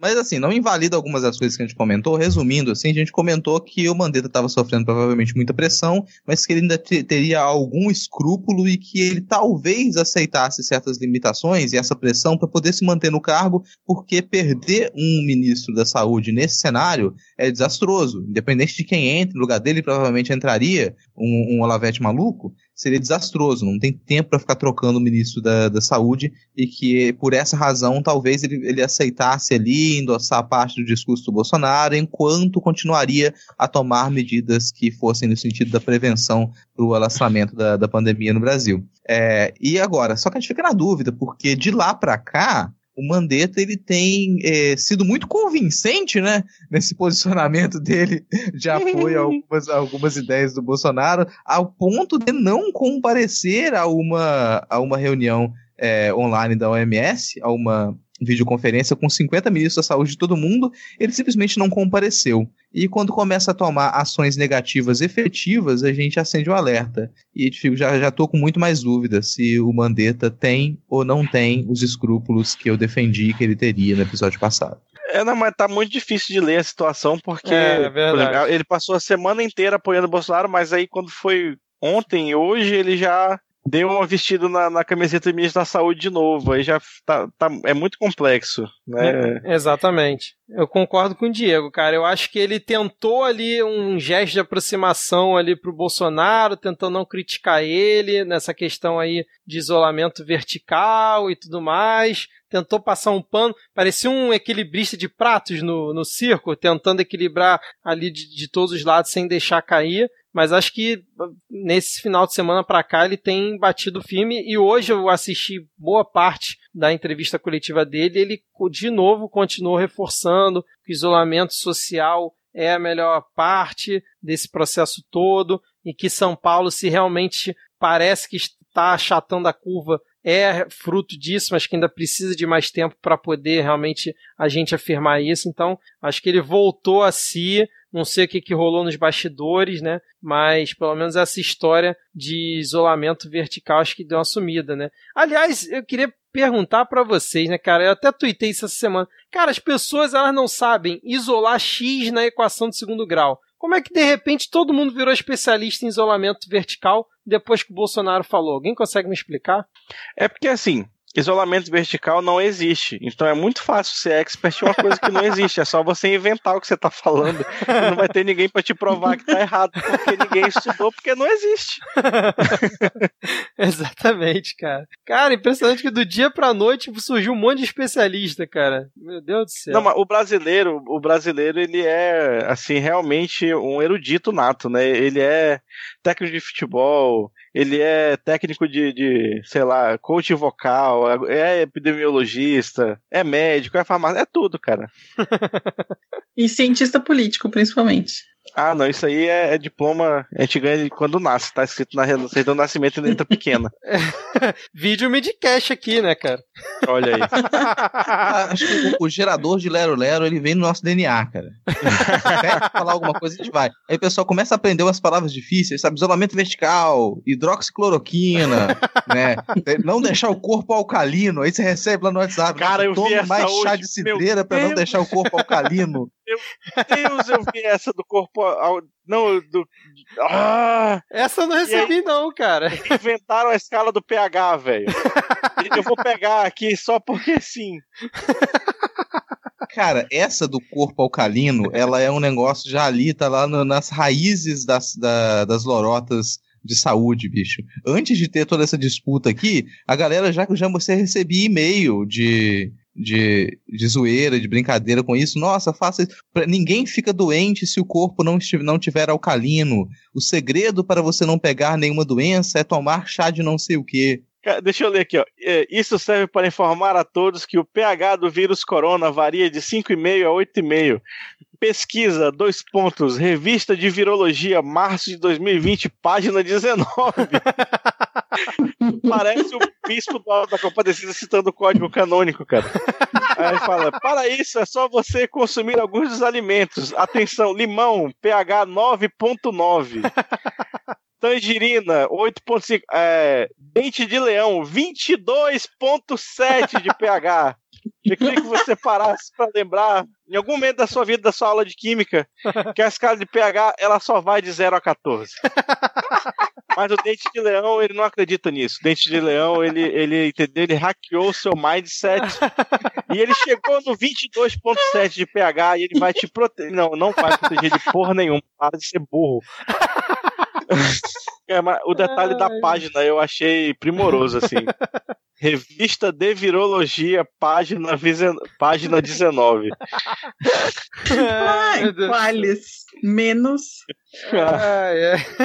E aí, mais alguma coisa pra gente falar aqui hoje? Tem um assunto aqui ah, cara, um pouco importante. É, tem um assunto, vamos, vamos para assunto, um assunto importante para fechar aqui. Nessa semana agora, de forma muito acelerada, o, a Câmara dos Deputados e o Senado aprovaram o um projeto de renda básica, básica emergencial, que aí daria 600 reais durante três meses para a população, para trabalhadores informais, e até R$ 1.200 para mães chefes de família, que poderiam escolher entre receber o Bolsa Família ou receber essa renda básica emergencial e nesse momento essa renda ela dependeria exclusivamente da sanção da, do presidente para entrar em vigor. Porém, o Paulinho, o Paulinho entrou com uma, com uma jogada, ele começou a barganhar com o Congresso, dizendo que se algumas medidas emergenciais forem aprovadas no Congresso, aí o presidente assina e sanciona a renda básica rapidamente. Só para constar, ele ainda não assinou, porque a previsão era que ele tivesse assinado hoje, até o final do dia. Ainda não rolou isso? É, até esse momento não. Eu vi o, o Paulo Guedes chorando na entrevista coletiva hoje, falando que precisamos de fonte. Cara, eu uso Arial. Eu, eu, eu, se fosse ele, usava também.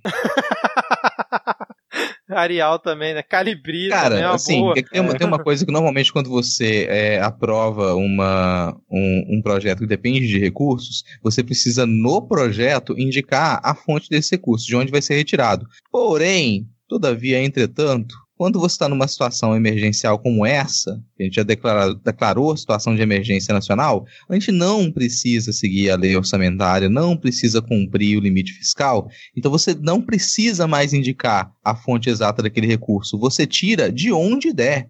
Você tira, você arranca o dinheiro de onde der, você suga das Você faz dinheiro, ponto. Foda-se, é. depois conserta a economia. Tem que ter gente viva para isso. Só. É, mas ele não tá fazendo isso, né? Ele tá só antecipando receita, né? Até o momento, não é isso? É, essa injeção de dinheiro que ele está fazendo na economia, pelo que eu entendi, foi isso, né? É, essa renda básica emergencial agora seria a primeira injeção de recurso diretamente para o trabalhador e a trabalhadora. Seria a primeira. É, porque a maior liberação que teve até agora foi um bilhão e pouco que o Banco Central liberou para os bancos emprestarem, né, para empre empresários aí. Só que foda-se de regular juros, né? Tipo, liberou um bilhão para os bancos emprestarem e os bancos aumentaram os juros. Foda-se. Pandemia, mas... todo mundo morrendo e banco aumentando o juro. Para emprestar o dinheiro que o. Rapidão, que o Banco Central liberou para ajudar a combater a, a, a, situação econômica causada pelo vírus. Mas qual foi aquela que eles liberaram 40 bilhões para eles poderem emprestar para as pequenas e médias empresas? Eu achei que tivesse sido isso.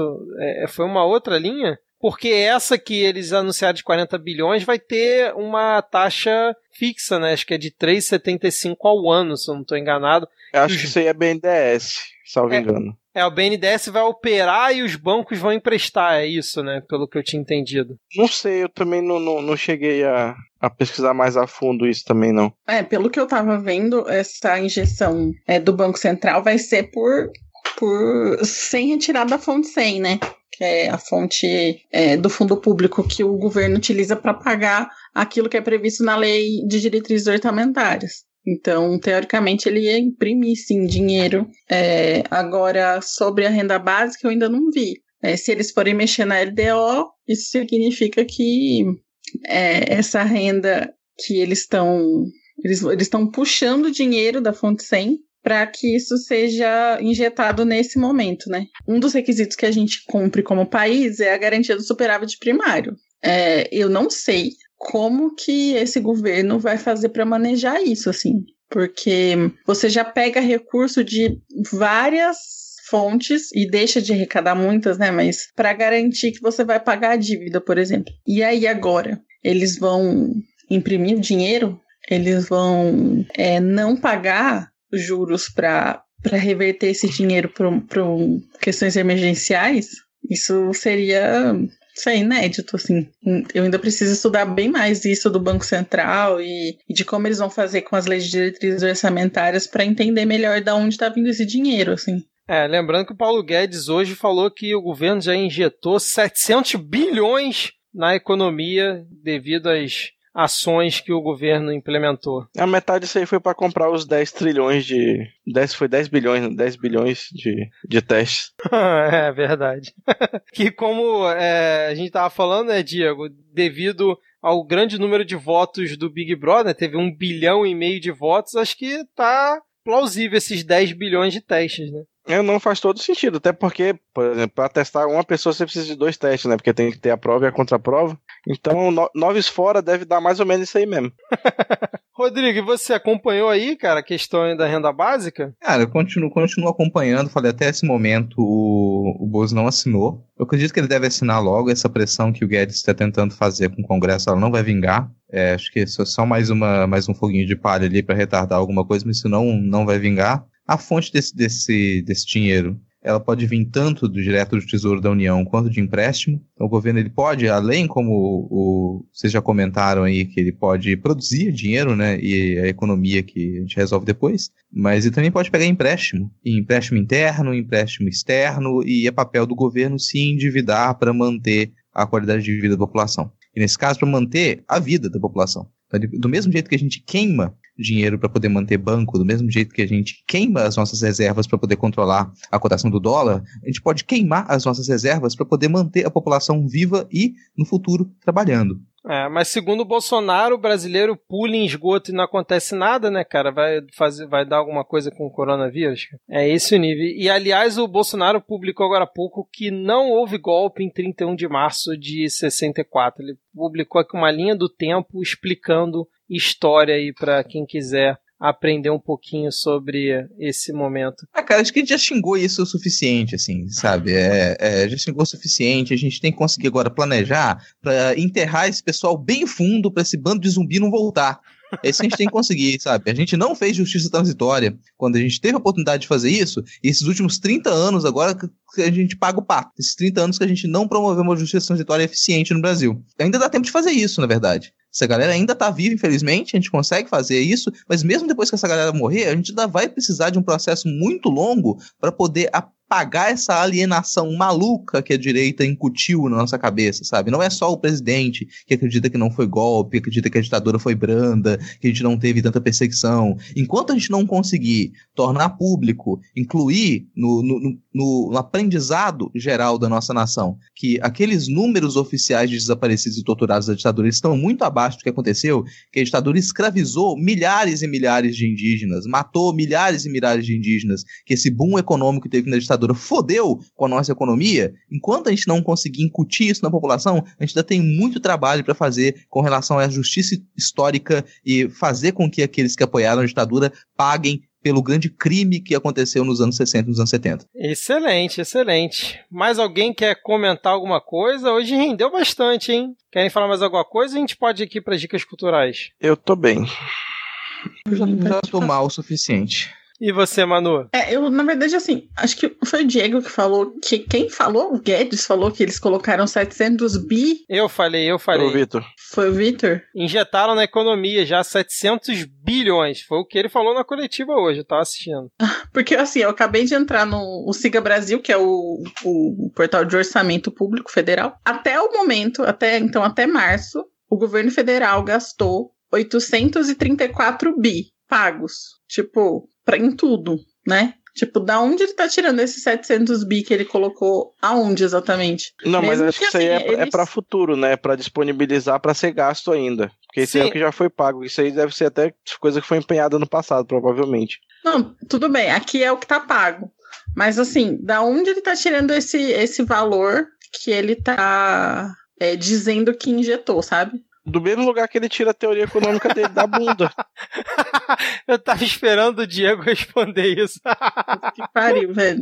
É, exatamente, cara. Só pode. E, e, ele fala com uma, uma coerência na visão dele, né? Ele afirma de uma forma que você realmente se não conhecesse, acreditaria que ele já fez aquilo tudo que ele tá dizendo, cara. Impressionante. Sim, é isso que me, me assusta, assim. Quanto eles, eles conseguem falar como se eles fossem o supra-sumo da eficiência, né? É, tá parecendo a Joyce Halseman com a Veja, né? Que recebeu 600 milhões. Mas vamos lá, gente. Dicas culturais, então. Quem quer começar? A minha vai ser rápida. Só pra dizer, ontem, né, o Atila foi no no Roda Viva e eu assisti e não deu nojo o programa, então podem assistir. Acompanho o relator Diego, achei excelente o programa. O Diego não usou essas palavras, mas eu achei excelente. não foi bom mesmo, foi muito bom. Eu vou, vou indicar hoje aqui. Duas, duas, são duas indicações. A primeira é uma revista e um podcast podcast é da revista que estreou essa semana, que foi pensada pelo pessoal da editoria do Nexo, Jornal Nexo, que é a revista Gama. A revista Gama é cada edição, eles abordam um tema de cinco maneiras. Então você tem um texto, uma entrevista, um relato, um podcast, por aí vai. Então, nesse. Isso significa que dentro da revista tem um podcast que é chamado Podcast da Semana. É a, essa primeira edição traz como tema Como Viver Juntos. Então, o podcast é, é, leve, é curto de ouvir também, os textos também são super tranquilos de serem lidos. Aí fica uma dica para quem quiser acompanhar um, um, compilado em cima de um assunto, com gente especializada, com um trabalho estético muito bom também, com uma boa edição do podcast. Fica linkado aqui na descrição do episódio.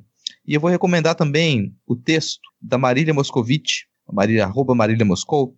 Marília Moscovitch publicou um texto no, na Boitempo, no site da Boitempo, está linkado aqui também, com o título O Mundo Está Queimando, o Capital Também. E isso é bom mas não para você. Acho que dialoga bastante com o que a gente discutiu aqui hoje, com algumas coisas que a Manu comentou, principalmente, estão tão presentes nesse texto, como que o capitalismo se aproveita dessas crises para nos explorar em dobro, em triplo e nos deixar sem, sem esperança. Na maioria das vezes ele ganha, ele é um camaleão, como ela mesma disse, né? Como a Manu falou mais cedo, o neoliberalismo, principalmente, é um camaleão, consegue queimar a nossa produção para se manter vivo. Esse texto trabalha um pouco com isso. É, não coloquei na pauta, mas eu queria indicar para quem não conhece é, a revista Ópera, que é uma revista independente, um jornalismo muito crítico, um material que vai falar não, não só sobre o que a gente está comentando tudo aqui do Bolsonaro e tudo mais, mas também sobre a China e é um uma revista que é editada, né, pelo Pedro Marinho e pelo André Ortega, que são assim excepcionais nas análises dele deles. Então, quem quiser acompanhar, fica a dica. Excelente. Falando em China, é, me lembrou a Sabrina Fernandes participando do debate lá na CNN essa semana, cara, falando justamente sobre a China. Fica também aqui como dica para os ouvintes. Alguns vão passar raiva, alguns vão achar interessante, mas é foi legal de assistir ela participando lá. Bom, vamos fechando então por aqui. Se você chegou até o final e curtiu esse episódio, compartilha ele e faça a palavra do Midcast chegar em mais pessoas. Além disso, ajuda demais se você avaliar o podcast na Apple Store ou no aplicativo que você utiliza. E se você quer nos ajudar a pagar a hospedagem do podcast, que é em dólar, e incentivar o nosso trabalho de produção, você pode colaborar mensalmente com dois reais por mês lá pelo PicPay é só baixar o aplicativo na Apple Store ou na Play Store, procurar por Midcast e assinar o nosso plano. Beleza? Manu, muito obrigado aí pela sua volta. Espero que você possa, em outras oportunidades, estar aqui novamente, beleza? Obrigada a vocês, gente. Sempre um prazer estar aqui ouvindo vocês e dando risada, né? Passando um pouco de raiva, mas a culpa também não é de vocês. Diego, Rodrigo, valeu, hein? Mais uma semana, valeu. tamo junto. Se cuidem. Nós. Isolamento, isolamento horizontal e vertical ao mesmo tempo, beleza? Valeu, gente. Abraço. Valeu, tchau, tchau. tchau, tchau. Isolou.